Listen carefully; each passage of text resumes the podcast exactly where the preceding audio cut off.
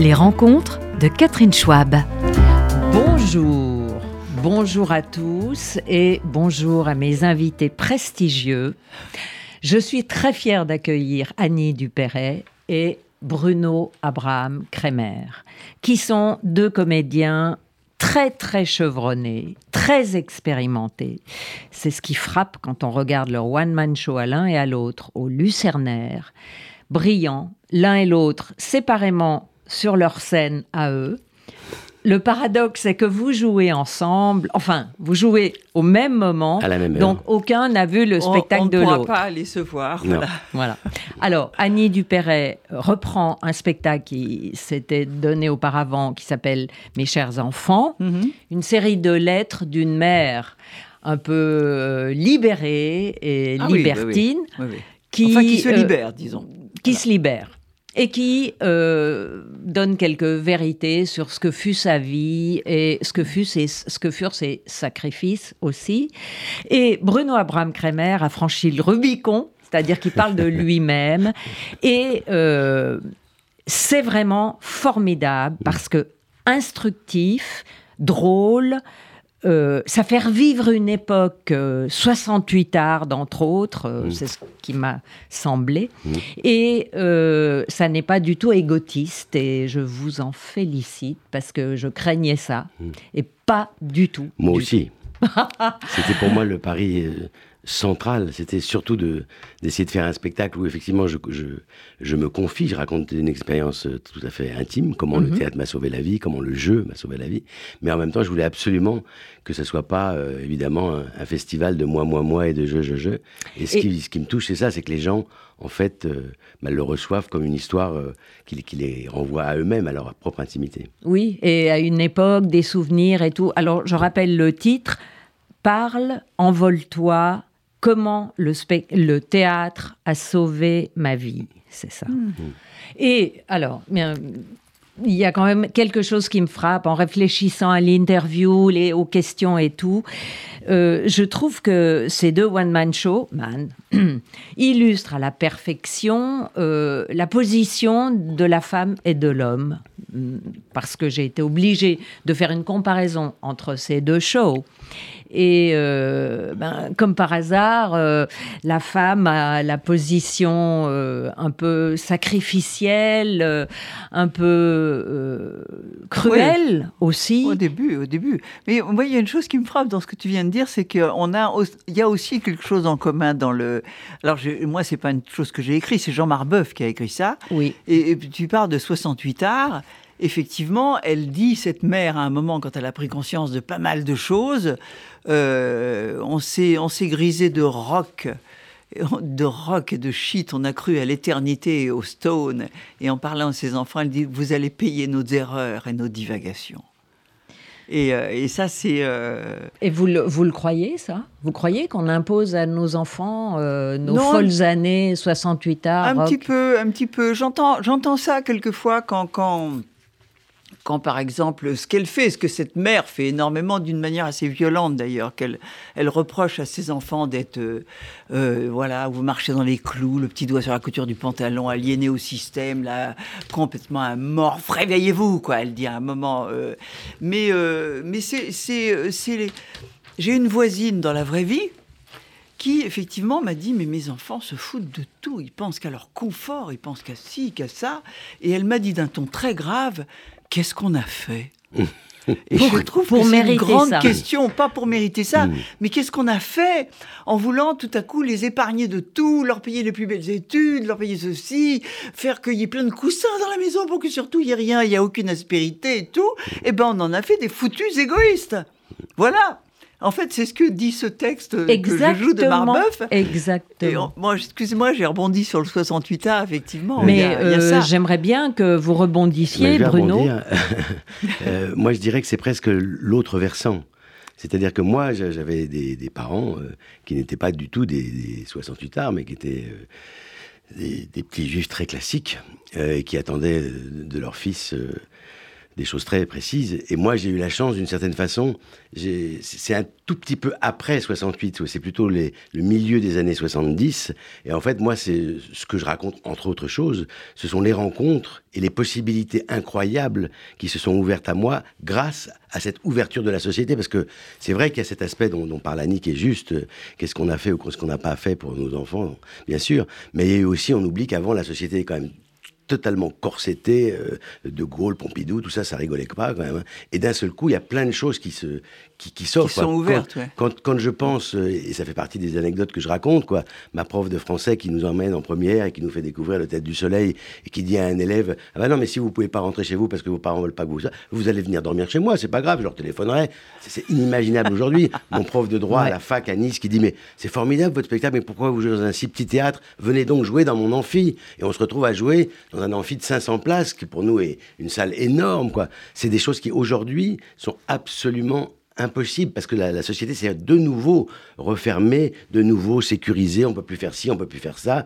Et je, le vois d'ailleurs même avec les, les gamins. Même hier soir, il y avait tout un petit groupe de, de tout jeunes gens et j'étais très très touché par eux et pendant la représentation et puis après en parlant avec eux parce que mhm. pour eux ils, ils, ont une sorte de, de vision fantasmatique presque de, de, cette époque un peu comme moi quand je parle de la résistance quoi pour eux cette époque où on pouvait tout faire où euh, voilà il y a l'amour libre, enfin bon, un, tas de choses on, a, eu la chance quand même de vivre une époque assez extraordinaire euh, avant que ça se referme. Unique. Et, y compris même quand on parle, parliez des, femmes, quand je vois aujourd'hui, moi, à quel point ça, on revient en arrière. Ah, c'est hallucinant. oui, c'est proprement hallucinant, par rapport à la, condition de la femme. C'est affreux, quoi. Et je comprends qu'elles aient envie de se battre d'autant plus. Alors, euh, je vais riposter parce que ils vont vous dire, mais pas du tout. Euh, aujourd'hui, on peut être transgenre on peut être gay euh, aujourd'hui et hétéro demain, euh, et que la liberté euh, existe, et que faire l'amour tout de suite le premier soir, c'est accepté une fois pour toutes. Et ben, si vous voulez, moi, je ne suis pas tout à fait convaincu de ça. et, j'ai deux, deux grands enfants qui, avec qui je parle beaucoup, et puis leurs copains et tout ça, et je, trouve que ça a l'air assez compliqué, et notamment les relations garçons-filles, enfin, sont beaucoup plus compliquées. Euh, moi, j'ai connu une époque bénie hein, où on pouvait inviter une fille au cinéma, et puis, euh, bah, si on avait envie de se rapprocher un peu d'elle, on, se rapprochait physiquement, puis on passait son bras derrière son épaule et on essayait de lui faire comprendre quelque chose, et puis soit elle se rapprochait aussi, puis on comprenait que. Bah, mais aujourd'hui, on ne peut plus faire ça. moi, on m'a demandé mon avis euh, dernièrement sur MeToo. Je dis écoutez, je ne suis pas très bien placé parce que bon d'abord j'étais pas le profil de la victime donc j'ai pas eu tellement affaire à ça mhm. mais en plus euh, il y, a, y, a, un certain nombre de jeunes gens qui pourraient porter plainte contre moi à l'époque pour harcèlement si un bitou masculin avait existé dans les années 70, il y en a plus d'un que j'ai carrément pourchassé ou dragué violemment. non mais comme toujours, le, bâton a deux bouts. Et il y a un bout, euh, certes, qui est sûrement formidable, qui est que bah, les femmes, Dieu merci, sont beaucoup plus protégées aujourd'hui qu'elles ne l'étaient certainement à une époque. Mais les relations homme-femme, nous, on a eu la chance de vivre à une époque où c'était relativement simple. Ça, je dis ça dans le texte aussi. Les jeunes deviennent conventionnels. Mais complètement. Les vieux restent farfelus. Ben Moi, j'ai un petit exemple, par exemple, mes petites, mes petites filles, d'où ça sort, nous qui faisions du naturisme et des choses comme ça, mm. chez moi, on s'est toujours baigné à poil, machin, et tout à coup, d'où vient qu'à partir de 6-8 ans, ça doit mettre un soutien-gorge? Mm. Mais d'où ça sort, ça? Mm. Vraiment de, Si, de leurs copines, ça se fait pas, mmh. de se baigner sans maillot de bain, de, de, et puis de pas mettre un haut, même alors qu'on n'a même pas encore de poitrine. C'est très curieux. D'où ça sort, cette espèce de conventionnel mmh. qui leur est retombé dessus? Est-ce que c'est l'école, l'éducation ou les parents ou donc c'est-à-dire vos propres enfants? C'est un ensemble, je pense, de facteurs. Ensemble? Mais en tout cas, c'est sûr que la société est devenue infiniment plus conventionnelle aujourd'hui qu'elle ne l'était euh, dans les années 70 ou 80. Quoi. On, est, on, revient quand même très fort en arrière. Ouais. Et c'est la raison pour laquelle vous, Bruno Abraham Kremer, vous avez souhaité parler un petit peu de cette époque-là euh, et de votre vécu Oui, en tout cas, euh, c'est vrai que je me suis aperçu quand je racontais, en fait, euh, ce spectacle, il est né beaucoup sous la pression de, trois quatre personnes, un copain acteur qui s'appelle Jacques Gamblin, ma, collaboratrice et compagne Corinne Juresco, mon scénographe Philippe Marioge, et Richard Coppens, le réalisateur, qui depuis des années me, poussait en me disant mais il faut que tu les racontes toi ces histoires, c'est trop formidable. C'est vrai que j'aime raconter des histoires et que j'ai été baigné par ça et donc oui j'ai eu envie de partager ça et je, m'apercevais et notamment d'ailleurs euh, il y a eu je me souviens très bien une conversation en, en particulier avec une, une amie qui m'a dit mais il faut que tu racontes ça. Les jeunes, ils vont adorer ça. C'est extrêmement formateur. Et c'est vrai que quand je vois ce que j'ai vu hier soir pour la première du spectacle, les gamins j'avais l'impression de me voir, c'est-à-dire de découvrir dans leurs yeux exactement l'émotion que moi j'ai eue quand je voyais des acteurs qui livraient l'intime d'eux-mêmes, que ce soit à travers un texte ou à travers quelque chose qui, qui produisaient eux-mêmes. Mais, d'un seul coup, j'étais, comme je le dis, soulevé du sol et, la découverte de cette, de ce petit miracle qui est le théâtre. C'est-à-dire, il y a quelqu'un en face de moi, comme le dit Mademoiselle Grandperret, mon prof de français, là, c'est le seul endroit au monde où vous aurez la possibilité de regarder vivre des êtres vivants comme vous. C'est un miroir, elle dit. Et c'est bon, la réalité. Et ça, quand on l'expérimente et qu'on le partage, c'est quand même assez extraordinaire.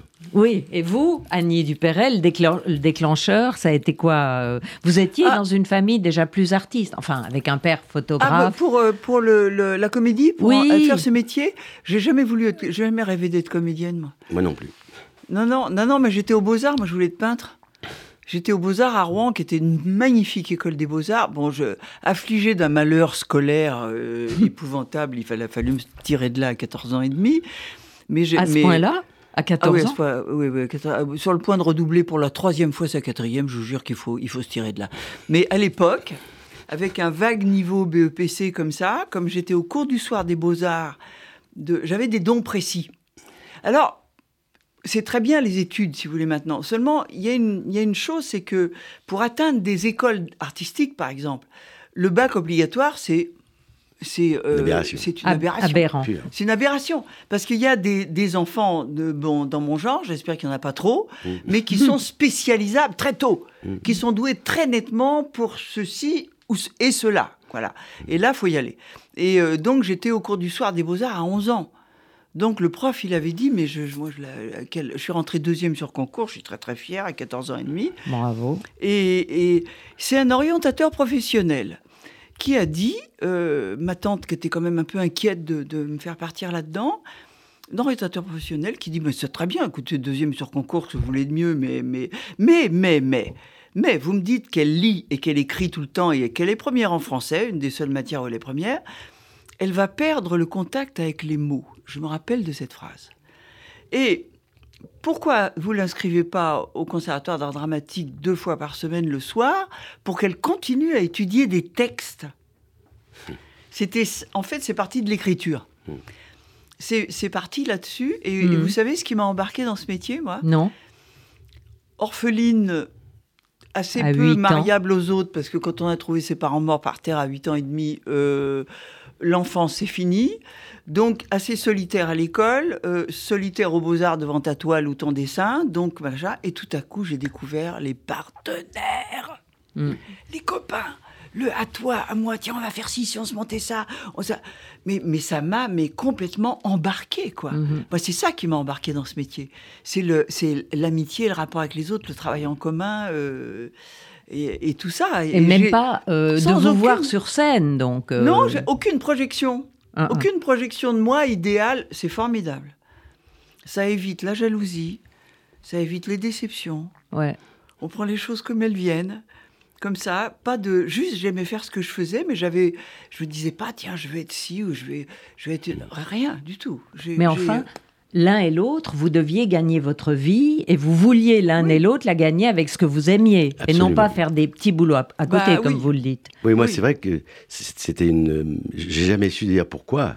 Moi, euh, j'ai pas non plus comme, comme Annie, j'ai pas choisi du tout de, faire euh, ce métier. Je me suis pas dit, depuis que je suis tout petit, je vais être comédien, etc. Non, comme je le raconte dans le spectacle, ça, m'est tombé dessus. Euh, voilà, et, effectivement, je me suis retrouvé avec des gens qui faisaient du théâtre et qui me fascinaient parce que je les trouvais doués, beaux, intelligents, sensibles. Voilà, et, à un moment donné, ils, se sont tournés vers moi et quelqu'un s'est blessé. Donc, avant, et ils m'ont dit, bah non, mais t'es là, il faut que. J'ai dit non, non, non. Ils ont dit oui, oui, oui. Je pense que j'en mourrais d'envie, mais j'avais peur. Et puis, bon, j'y suis allé. Et à partir de là, ça m'est, euh, je dis souvent que ça m'est tombé dessus comme, euh, comme Claudel sous le sixième pilier de Notre-Dame. C'est-à-dire que d'un seul coup, le jour, c'est ce que je raconte dans le spectacle, hein, le, jour où je devais jouer, euh, on devait jouer une pièce de Bulgakov, voilà, une version moderne. Et moi, je faisais le régisseur de plateau de ce spectacle de Molière, qui s'appelle Bouton. Et il y avait un petit prologue avant le spectacle et donc j'accueillais les gens. J'étais en bleu de travail comme un régisseur et je finissais de balayer le plateau. Je n'avais pas dit un mot, ça n'avait pas commencé. Les gens étaient là et, d'un seul coup, quelque chose en moi s'est arrêté. J'ai réalisé, les, gens se sont mis à me regarder et il y a eu une chose extraordinaire qui s'est passée, c'est que ils ont fait silence. Il y avait du silence et il y avait, je sais pas, 200 personnes qui me regardaient et qui écoutaient le silence. Et le fait de m'être senti comme ça, euh, vu, euh, reconnu, euh, c'était là. Et donc, dans la, dans la seconde, c'est ce que je raconte, j'ai appelé mon père pour lui dire voilà, j'arrête tout, je veux faire ça. Parce qu'il ne faut pas oublier que vous étiez promis un grand avenir d'avocat. Bah, mon père voulait absolument que je sois avocat. Oui, oui lui-même avocat, il, voulait. il n'en a jamais demandé. Ma mère était à l'époque euh, aussi prof de philo et avocat. Et elle voulait aussi que je fasse des études. Il n'était pas question que je fasse, comme elle le dit à de multiples reprises. Est-ce que tu te rends compte, mon chéri, que ta famille a traversé toute l'Europe centrale pour que, au péril de leur vie, pour que tu puisses faire aujourd'hui les études que tu veux, et tu es en train de me dire que tu vas pas faire d'études? Et j'étais exactement dans la même situation euh, qu'Annie, c'est-à-dire que c'est pas que je voulais pas faire des études, je ne savais pas encore ce que je voulais faire et je voulais laisser venir la vie à moi. Et ben oui, c'est ce qui s'est passé. Donc euh, j'ai pris, j'ai eu cette formidable intuition de me dire, il faut que je parte loin, là où je connais personne, et il va se passer quelque chose. Et bah oui, il s'est passé quelque chose. Et donc à partir de là, j'ai commencé. Et oui, tout de suite, je me suis dit, par intuition aussi, c'est un maître mot dans ma vie. Euh, il faut que je gagne ma vie. Si je suis pas capable de gagner ma vie, alors ça veut dire que, je suis pas capable de faire ça. Donc bon, il faut faire autre chose. Et donc il n'était pas question que je gagne de l'argent avec autre chose. Et c'est pour ça que j'ai commencé en faisant un numéro de clown cracheur de feu dans la rue avec un copain où on faisait la, la manche. Euh, et à partir de là, ben voilà. Et vous, Annie Dupéret, vous vous souvenez de vos premiers cachets ou Ah oui, comment Vous, Mais, euh, vous faisiez des petits boulots euh, Non, non, non, non, j'ai, vous savez, moi je ne suis pas croyant du tout, du tout, du tout en aucun, euh, aucun dieu, ni aucune religion, surtout monothéiste, mhm. dont je dis souvent qu'elles ont toutes été écrites par des hommes au temps où les femmes valaient moins qu'un âne. Mais, mais par contre, je crois très fort, quand même très fort, aux, aux anges aux anges et, aux, et à ceux là-haut qui, m'ont quitté, euh, parce que c'est pas possible. Il y a trop, tellement de, soi-disant hasard dans ma vie que je suis rentrée au conservatoire à Paris, après Rouen. Après le conservatoire de Rouen, qui, un, qui était une magnifique école, bon, au lieu d'entrer en section peinture aux Beaux-Arts, il se trouve que j'ai eu deux premiers prix et, une copine m'a dit, mais on, nous, on tente le conservatoire à Paris, mais viens donc avec nous, on va rigoler, qu'est-ce que tu risques? Parce que je risquais d'être prise, tu vois, donc euh, hop, bifurcation. Et puis je rentre au conservatoire et j'avais un prof, la classe d'ensemble, ça s'appelait, qui était un monsieur qui s'appelait Jean Meyer, mmh. m'engage dans la semaine à 17 ans pour jouer le rôle principal d'une pièce qu'il avait très probablement écrite et pas signée d'ailleurs, si près un pseudonyme, euh, au théâtre Michel. C'est-à-dire que trois mois après être rentré au conservatoire à 17 ans, j'étais sur scène. Et puis quelques mois après, je vais, ceci étant terminé, je vais accompagner une copine du conservatoire qui était quasiment engagée euh, par Elvire Popesco pour, euh, pour, pour, jouer ah la mamma. Et si je vous raconte ça quand même, parce que c'est inouï. Euh, elle venait juste donner la réplique au mec qui allait faire son mari, pour voir si, ça collait. Et elle me dit, écoute, je suis trop contente, je te paye le taxi, on va au cinéma après aux Champs-Élysées, puis au Marigny.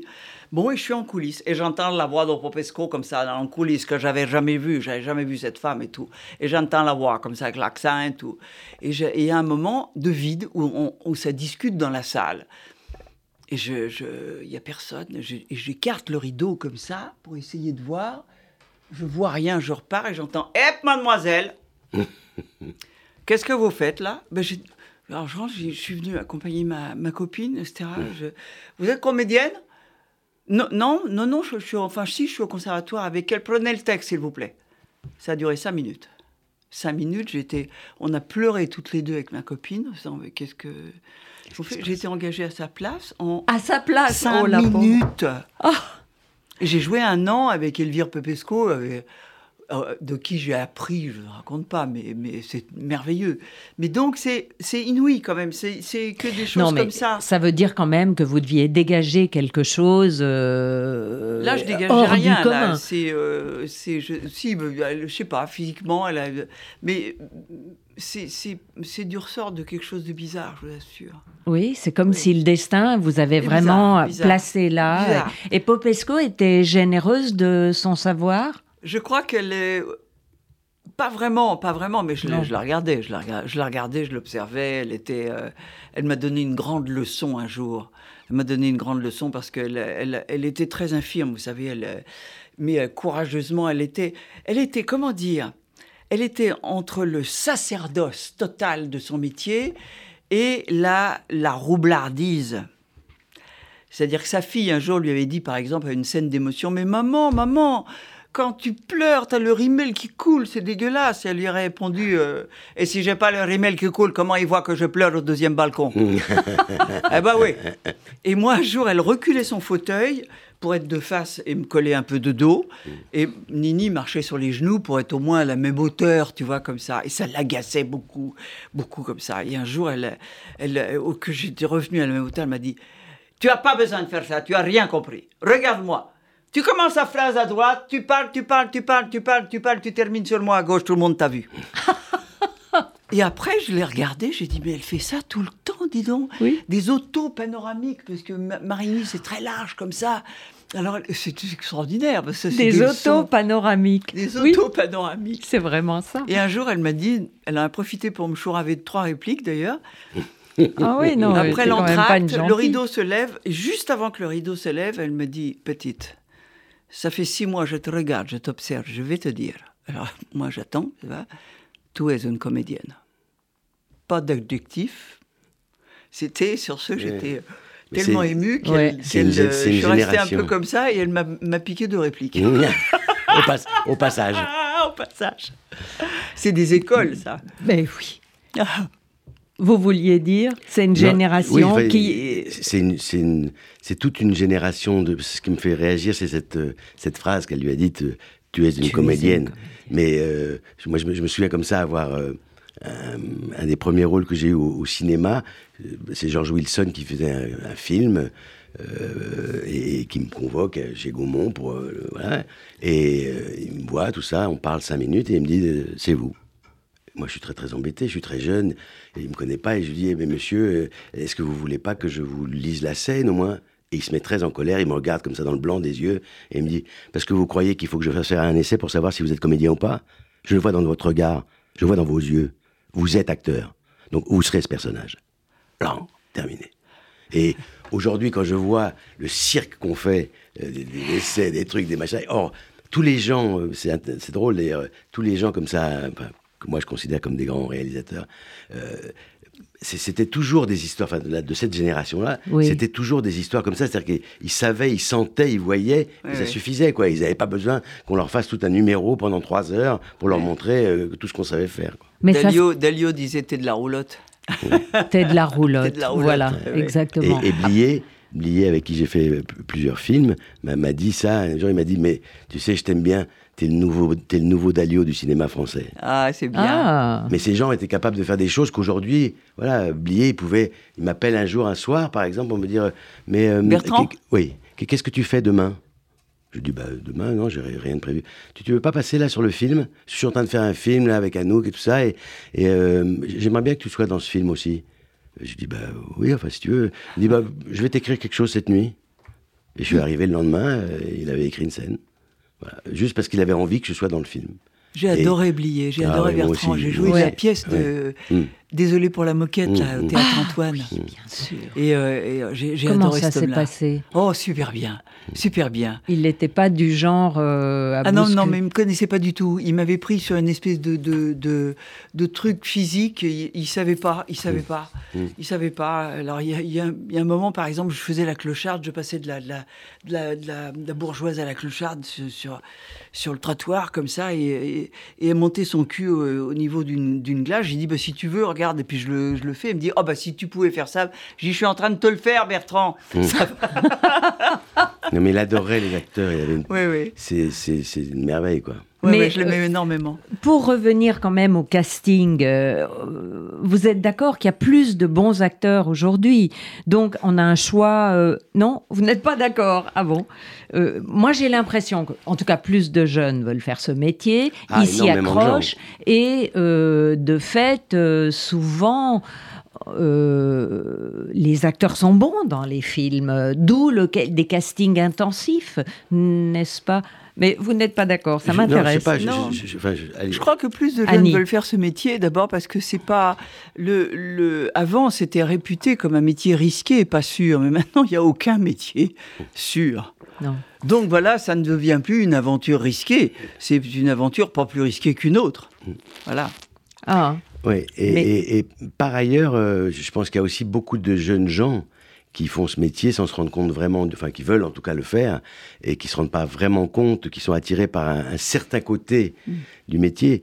Moi, je pense que ce qui fait la différence vraiment, et d'ailleurs quand on entend euh, l'histoire d'Annie, où on pourrait tous raconter des histoires comme ça, c'est la nécessité intérieure qu'on en a. Mhm. C'est euh, voilà, c'est pas, on, on fait, enfin, on n'a pas fait ce métier-là juste parce que je sais pas, c'était un, un métier à paillettes et à je sais pas quoi et qu'on allait être euh, reconnu et ce que je sais, enfin, pas du tout. Et, et ça, je trouve que c'est, c'est quand même un, un petit risque qui, qui apparaît. Après. Euh, est-ce que, moi, moi, quand je vois les, les- les vieux films euh, d'une certaine époque, je trouve qu'il y a une pléiade d'acteurs Oh oui, mais oui, oui, exceptionnels. Ce qu'on appelait à l'époque les seconds rôles ou les troisièmes rôles. Il y a des gens mais, mais merveilleux, quoi. Bon.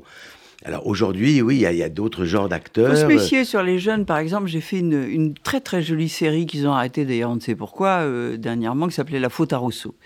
Il y avait Ah. plein plein de jeunes comme ça, dont la plupart étaient choisis au nombre de followers. N'est-ce pas?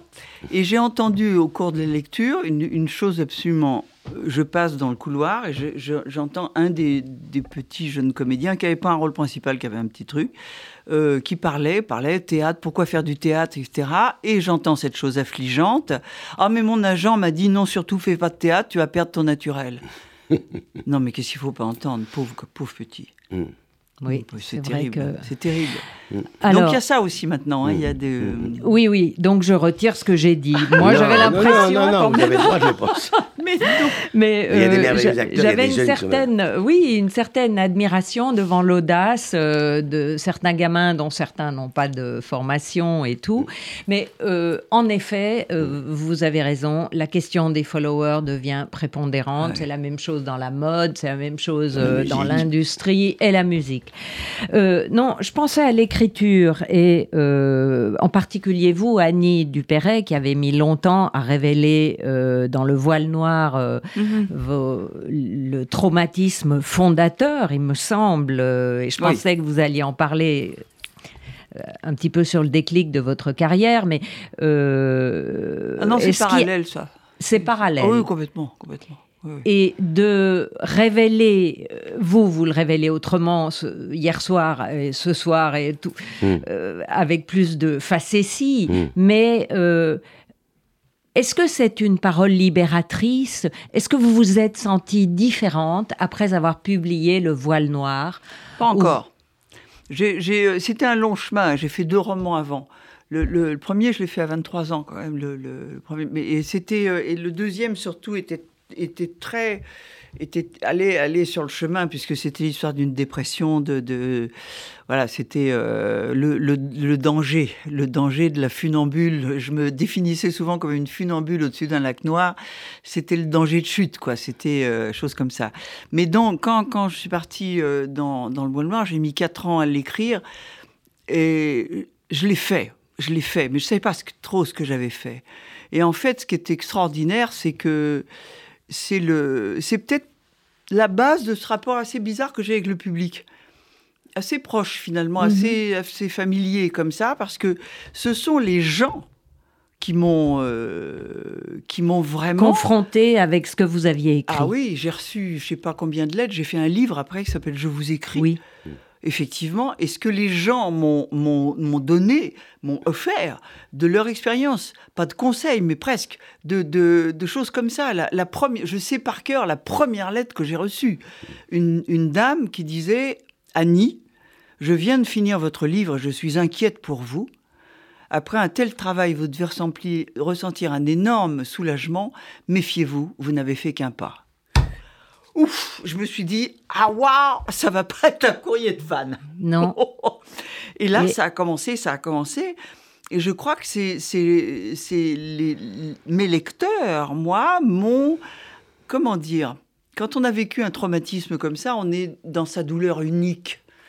Euh, on est dans sa, il n'y a que soi qui avait vécu une chose sa Bulle, Et en souffrance. partageant toutes ces expériences, ils m'ont ramené dans le sort commun. Et ça, c'est énorme, tu vois, mhm. c'était... Euh, c'était inouï. Moi, je, dois énormément à mes, lecteurs.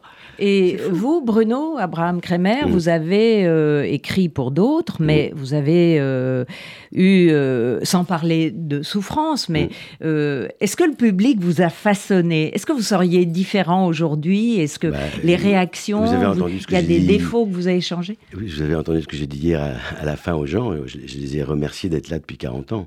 Et évidemment que moi, j'ai une... le public m'a révélé, quand je raconte cette première expérience où je suis vu et donc révélé à moi-même, mhm. euh, c'est le, le, public. Et moi, j'ai c'est une reconnaissance euh, infinie que j'ai pour, le, pour les gens et pour euh, tous ces témoignages, alors, euh, je ne sais pas pourquoi ça, me vient là en entendant Annie raconter l'histoire à propos de la lettre du voile noir, mais, mais je, pourrais raconter une petite dame qui est venue un jour, euh, je jouais à la Comédie des Champs-Élysées, et il y a une petite dame, un spectacle qui était assez dur, qui s'appelait La vie sinon rien. Oui. Euh, et, la dame vient me voir, elle attend dans le vent un dimanche après-midi, tout ça, elle voulait que je signe le livre, tout ça, bon, ben oui, bien sûr.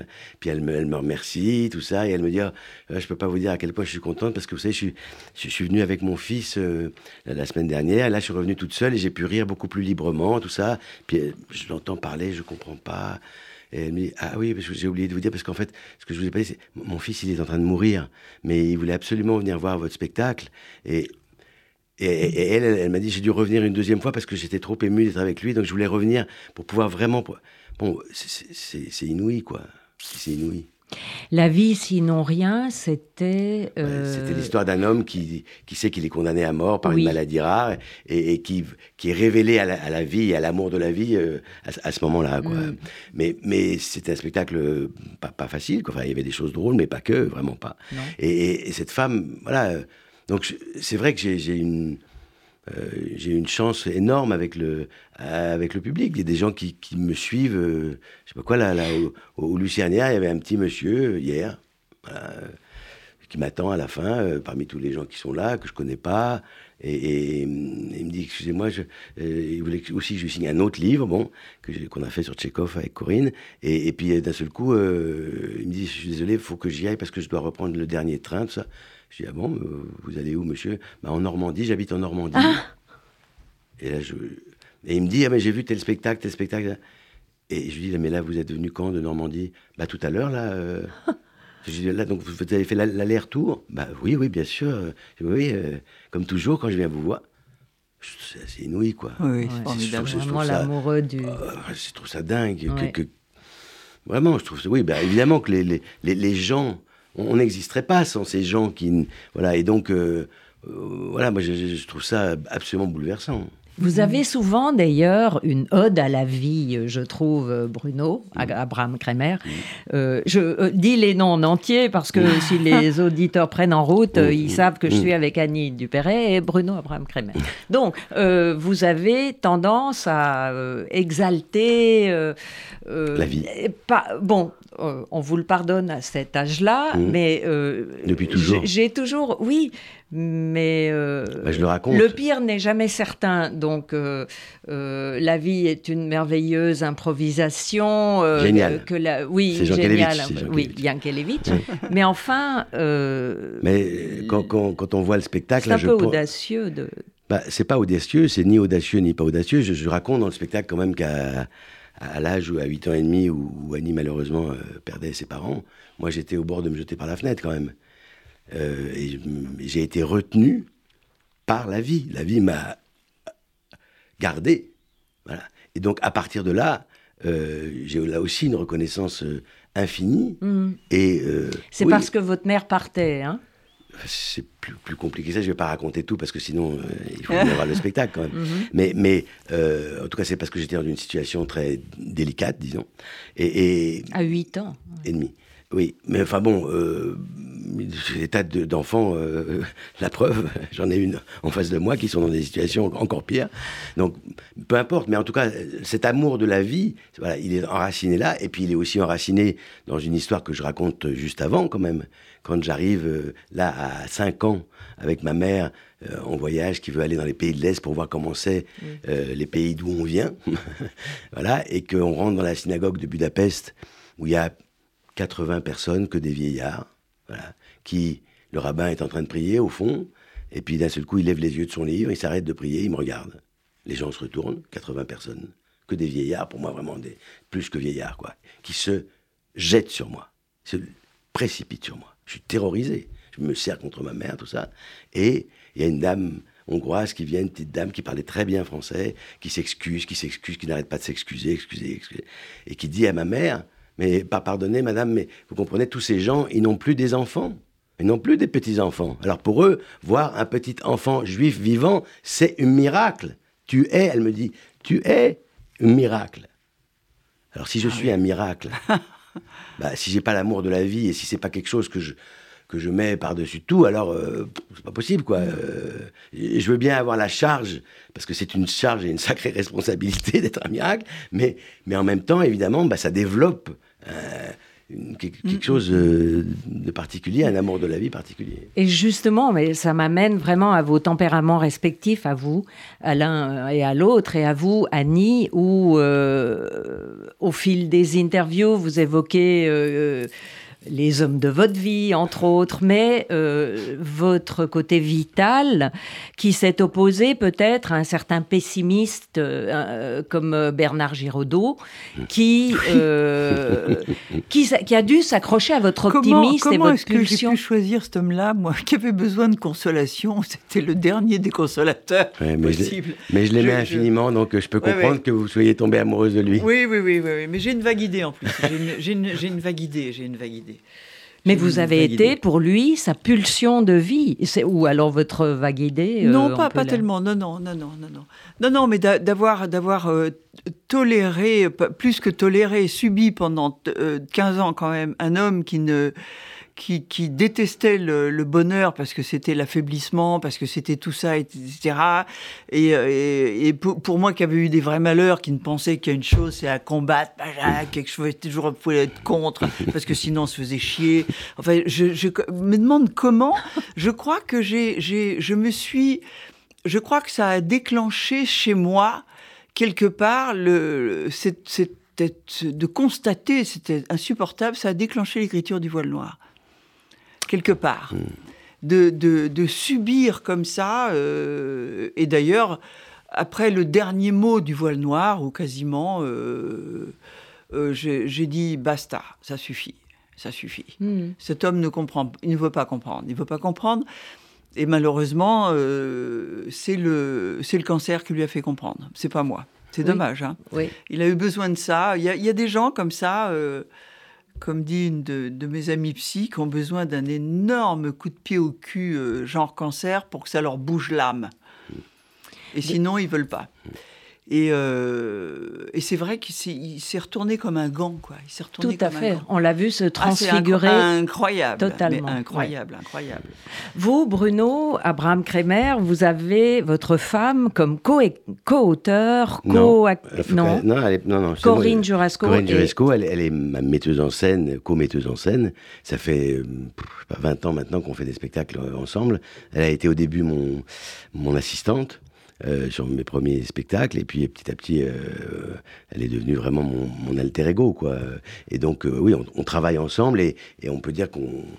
Elle est mon premier regard et mon dernier regard d'une certaine façon. C'est-à-dire que oui, j'ai absolument besoin, comme je fais pas mal de spectacles seul, pas que, mais enfin beaucoup, j'ai absolument besoin évidemment d'avoir un, un- regard en qui j'ai absolument une grande, grande confiance et elle m'aide à, élaborer ces spectacles. Elle m'aide surtout, je dirais presque, à avoir la, confiance initiale pour les faire naître.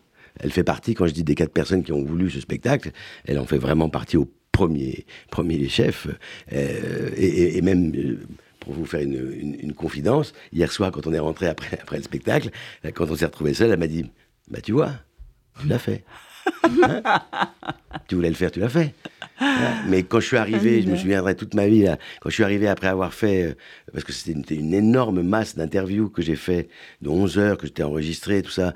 Et puis euh, j'ai commencé à écrire tout ça, à mettre en forme. J'arrive devant elle euh, dans la cuisine, c'est en général dans la cuisine que ça se passe. Je dis, bah, je, vais, je vais te lire le. Donc je lui lis le truc, ça dure 3h30. Et elle me dit, ah, bah, c'est bien, t'as écrit un livre c'est ça que tu veux faire, un livre Ah bah non, c'est un, spectacle que je veux faire. Bon, bah alors il va falloir qu'on travaille. hein. Et donc, bah, on, va, on va réimproviser surtout. Et on a, voilà, on a, on a refait des sessions d'improvisation et, et réécrit et réimprovisé et réécrit. Et, et c'est comme ça que petit à petit, le... mais évidemment, c'est quelqu'un qui est indispensable pour moi, euh, qui ait besoin euh, d'être souvent euh, Regalvanisé. oui, enfin, rassuré, et surtout, Rassuré. surtout sur des projets comme ça aussi complexes, aussi difficiles, parce que comme vous le disiez dès le départ, euh, au départ, je me dis, mais non, mais ça va, mon ami, tu vas raconter ta vie, c'est tout ce qu'on a à faire de ta vie. Sauf que, qu'est-ce qu'on en a à faire? Bah, Si on en a juste à faire, ça, je, le découvre. Quand je fais ma première sortie de résidence, quand on écrit, je découvre quand les gens viennent me voir après, que, et qui me disent Ah non, mais vous savez, moi, ce voyage-là là, que vous racontez euh, à Nice, non, mais moi, je l'ai fait, bah, c'était à Toulouse. Non, puis moi, vous savez, mon père, euh, puis moi, vous savez, ma mère. Et effectivement, chacun, pour chacun d'entre nous, notre vie, c'est une épopée de Shakespeare. Voilà, il y a des trucs incroyables. Des... Et il y a une chose qui est très secrète, que, que j'avais pas imaginé aussi forte, c'est que moi, ce que je fais, c'est que je j'essaie de faire partager cette expérience intime vraiment en toute euh, simplicité, mais aussi en toute vérité intérieure. Et pour beaucoup de gens, c'est un cadeau énorme parce que les gens, ils, ils ont du mal à faire ça. C'est difficile de, de s'ouvrir aux autres, d'ouvrir son intimité comme ça. Et, et donc, ça, ça leur fait un bien fou parce qu'évidemment, ça, ça crée ce qu'on appelle au théâtre Bah tiens, catharsis. je vais rendre hommage au texte de Marbeuf, puisque moi, c'est pas mon texte, c'est le texte de Marbeuf. Ça. Euh, quand je jouais à Passy, je, je- c'était c'était vraiment très émouvant. Je trouve euh, sur le trottoir un, un monsieur d'une cinquantaine d'années euh, en larmes, en larmes, et qui me dit "Écoutez, je je voudrais vous remercier, puis à travers vous, l'auteur, parce que, vous voyez, moi, j'ai, je culpabilise pas du tout, parce que j'ai accompagné ma maman jusqu'au bout. Voilà, je l'ai accompagnée jusqu'au bout, mais euh, elle me disait tout le temps, tu sais, oh, j'aurais dû plus te parler, j'aurais eu des choses à te dire, j'aurais dû, j'aurais dû te raconter, et qu'elle ne m'a jamais raconté. Elle me dit, j'ai entendu tous les mots de ma maman dans votre bouche. Tout ce qu'elle aurait pu me dire. Et j'étais, mais oh, je me Mais suis dit, ça c'est. Il n'a euh, pas dû être le seul, parce oui, que c'est c'était tellement, c'est tellement Ouais, universel Mmh, ce mmh, texte, mmh, mes mmh, chers enfants. mmh. Mais on comprend tout déjà dans le titre. Ouais. Jean. Marbeuf s'est mis dans la peau d'une femme, d'une mère. De... Non, il est très fort. hein. Mais vous. Annie, vous avez besoin, vous n'avez pas besoin en fait d'un galvanisateur, d'une Corinne Juresco euh, pour. Bah, j'ai pas. La, la, la vie m'a pas donné ça. J'ai eu, euh, voilà, j'ai eu deux belles histoires d'a- d'amour, deux couples, puisque j'en ai fait un deuxième après euh, avec Chris Campion, avec Chris Campion, très, merveilleux. très, très heureux, un, un très, joli, une très belle histoire comme ça, et puis qui a dû, qui a dû se finir, en fait, qui a dû se finir parce qu'il allait mal, lui, euh, c'est tout. euh. Mm. Et, et puis, bah voilà, c'est pas. C'est comme ça. Vous, vous arrivez à vous auto-motiver, à vous Alors, auto-stimuler? quand Jean m'a envoyé le texte à lire, la, la dernière pièce que j'avais jouée, que qui était magnifique, que j'avais adoré, c'était La Folle de Chaillot. Oui. Et on était 19 sur scène et c'était euh, c'était- c'était somptueux et formidable d'amitié, de, de tout, quoi. Et, euh, et quand j'ai reçu ça, que j'ai dit Ah non J'avais déjà joué toute seule Oscar et la Dame Rose, qui était Oui. aussi magnifique, mais euh, Magnifique. euh, quand même deux ans, deux ans, deux ans et demi, moi qui adore les partenaires. et là, j'ai dit, oh non, non, pas toute seule. Et puis j'ai lu le texte et je l'ai rappelé dans l'heure qui a suivi. On dit, banco, banco, on y va, allez, Mm. allez, j'y vais, ok.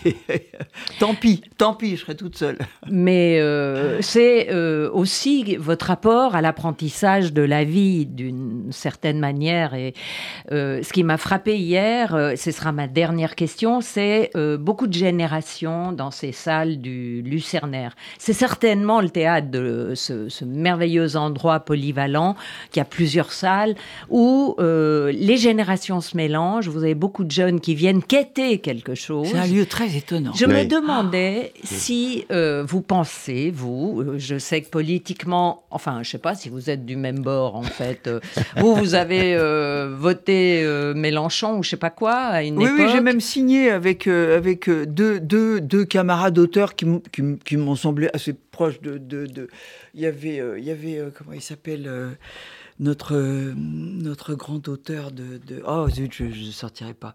Il y avait Annie Ernaux. Michalik. Il y avait, euh, il y Annie avait Annie. Ernaux et il y avait euh, celui qui a écrit euh, Le Grand Monde et, et toute cette saga comme ça sur. euh, Oh zut, c'est pas. Voilà, voilà, un beau trou, un beau Oui. trou. Mm. Voilà. Et euh, donc je me suis dit bon, c'est bien avec ces gens-là. J'avais pas tellement envie de me mêler officiellement, euh, tout ça, mais bon, allez. Et Alors, donc j'étais en bonne compagnie. voilà. Oui, oui. Et vous resigneriez aujourd'hui euh, vous- Pourquoi pas J'en sais rien, j'en sais rien. C'est, c'est- ça devient, tout ça devient de- vraiment extrêmement compliqué. C'est pour ça que je vous pose la question. Ne pensez-vous pas que vous, avec votre expérience, vous devriez exprimer vos opinions, aussi les opinions politiques, pas que les opinions sur la vie? Je l'ai tellement fait euh, pendant cette sale période là que que j'ai quand même un bon tiers de mes amis qui ne me parlent plus. Mmh. Mais pourquoi? Parce que parce que j'étais contre le pass, parce que j'ai euh, notamment j'ai piqué une énorme gueulante à une émission sur les soignants suspendus et tout ça, et, euh, et qu'il y a effectivement plein de gens, y compris des gens que je pensais être des amis, qui ont sont le doigt sur la couture du pantalon et qui n'ont pas toléré que tout à coup je, je m'oppose à cette saloperie de période qu'on a vécue de Covid et qu'on ouais. crée des, des, des fractions dans la société comme ça, de, de, de- de- quasiment d'apartheid, si Mhm. j'ose dire. J'ai trouvé ça mais, mais, mais haïssable, quoi, épouvantable. Et je l'ai dit. Donc ça, ben, il y a pas- il y a quelques-uns qui m'ont pas pardonné ça. Voilà. Et vous, Bruno, Abraham Kremer? Oui. Vous avez euh, l'occasion d'exprimer vos opinions. Est-ce que vous vous prenez de bec sur des tournages ou des... Oh, ça m'est sur des souvent questions arrivé dans la vie. dans, dans la vie, oui, ça m'est souvent arrivé de, me prendre le bec, comme vous dites, avec des tas de gens parce qu'on n'était pas d'accord sur, sur quelque chose.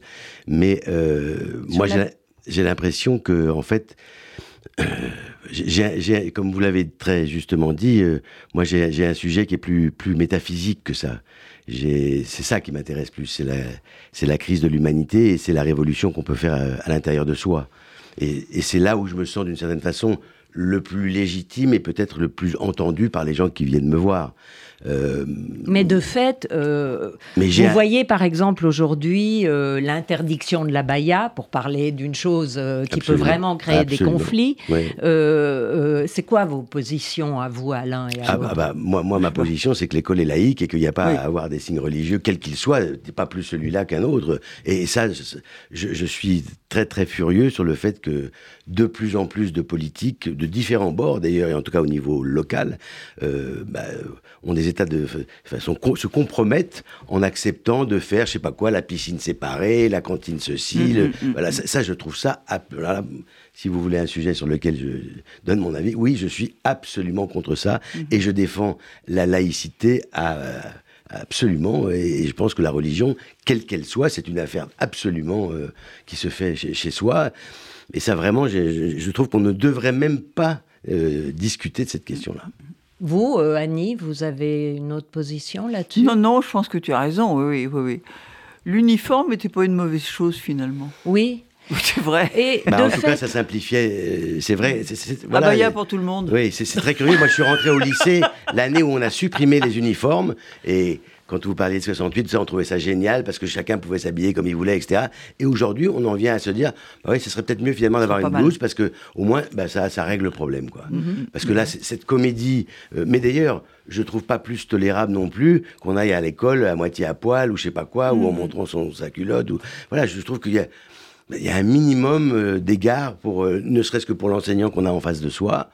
Et, je trouve que les enseignants ont mieux à faire. Et quand on entend les histoires que racontait euh, Annie sur ses enseignants et, et, et ou moi celles que je raconte dans mon spectacle sur les enseignants, bah, je pense qu'à une époque ils avaient mieux à faire que de s'occuper de cette question-là, mais de nous faire découvrir ou nos propres qualités ou des univers. Et c'était quand même plus intéressant que de faire la police dans une classe Bien parce sûr. que on a ceci ou cela. Et de fait, euh, vos écoles ont été euh, formatrices, mais Et comment? et euh, elles étaient publiques à, l'un et à l'autre, oui. Les classes étaient plus réduites, Non, le des- respect du prof était plus développé? En, en tout cas, moi, je peux vous dire que je, je, je peux encore voir aujourd'hui, hein, quelques, je sais pas combien, 50 ans après, euh, Madame Willig-Zepper, qui faisait la classe en cours préparatoire, quand je rentré à l'école maternelle, et je la vois encore, cette vieille dame, c'était sa dernière année avant sa retraite, et le jour où j'ai lu devant elle le mot mouton, j'ai déchiffré mouton, et elle était en face de moi, et elle avait les larmes aux yeux. Et je la regarde, complètement effarée, je dis, mais, mais euh, qu'est-ce qu'il y a, madame? Qu'est-ce qui vous arrive, ça? Et je la vois encore me dire, mais tu ne te rends pas compte, Bruno. Tu vas savoir lire. Et ça veut dire que le monde s'ouvre devant toi. Le monde. Bah, c'est sûr que ces gens-là, euh, on peut avoir que de la reconnaissance pour eux. Euh, Mademoiselle Grandperret, dont je parlais, qui nous emmenait euh, voir Peter Brook et voir le Théâtre du Soleil, bah oui, euh, voilà. Euh, Moi, oui. moi, après le bac, après le bac, je retournais au lycée en fraude pour aller à ses cours, tellement je trouvais ce qu'elle fais- ce qu'elle disait génial. Bon, vous, Annie, Hein c'était pas exactement Non, la même chose. pas- Non, pas- mais c'était d'autres enseignants ou d'autres. Oui, Ouais. mais euh, alors pour terminer, euh, est-ce que euh, ce que vous dites dans votre euh, texte, où euh, à 70 ans et quelques, euh, elle rencontre l'amour, euh, Oui, oui, c'est que- pas moi qui le dis, hein, c'est c'est Jean. Oui, hein, c'est je- Jean- parce que- c'est Jean Non, non, mais Marbeuf ça, au qui le début, il y a- des gens qui me disaient, alors oui, ça a été écrit pour vous, je parce qu'il y a une manière. De... Je dis non, non, non, non, non, pas du tout. Mais euh, terminer cette émission euh, sur l'amour et les espoirs amoureux, est-ce que vous comprenez, par exemple, c'est une question que je pose souvent, que effectivement, à 70 ou plus, on s'inscrive sur le site euh, 10 ans demain, qui sont réservés aux plus de 50, euh, pour rencontrer l'âme sœur, et ça vous parle Qu'elle qu'elle le fasse, Ben oui. qu'elle tente le coup. Quel tente le coup, nous on continuera à faire moi, autrement, mais euh, bon. moi, ça va. euh, la guinguette a fermé ses volets. C'est, euh, j'ai toujours paraphrasé une chanson. Et vous allez voir, vous n'êtes pas à l'abri. Bon, euh, alors... Nul n'est à l'abri d'une bonne surprise. Tout Ni d'une bonne idée, d'ailleurs, quelquefois. mais une bonne surprise quand même. Et euh, cette émission se termine donc sur cette euh, question amoureuse euh, qui reste en suspension. Et je remercie mes deux invités, Bruno Abraham Kremer, qui a euh, donc au Lucernaire une, euh, un spectacle seul en scène qui s'intitule Parle, Envole-toi. envole-toi Ou comment- comment le théâtre m'a sauvé la vie. ou comment le théâtre m'a sauvé la vie. Et Annie Dupéret, même endroit, au théâtre du Lucernaire, et euh, qui raconte des lettres merveilleuses. D'un texte de Jean Marbeuf, voilà. Voilà, mes enfants, ah, mes, chers, chers enfants, enfants, mes chers un enfants. texte de Jean. Marbeuf. Mhm. Je vais y arriver. Ma- euh, voilà, Et les, terminé. et les deux Merci. spectacles sont à 21h, donc vous serez obligé de venir deux fois. Eh ben oui, Oui, voilà, voilà, oui, voilà. oui. Mais il le y a lieu est tout au formidable. Lucernaire. Oui, il y a oui. un bar pour prendre l'apéro, il y a un resto pour dîner après. C'est Oui, pas oui. cher, c'est sympa. euh, Allez-y. Merci. Merci.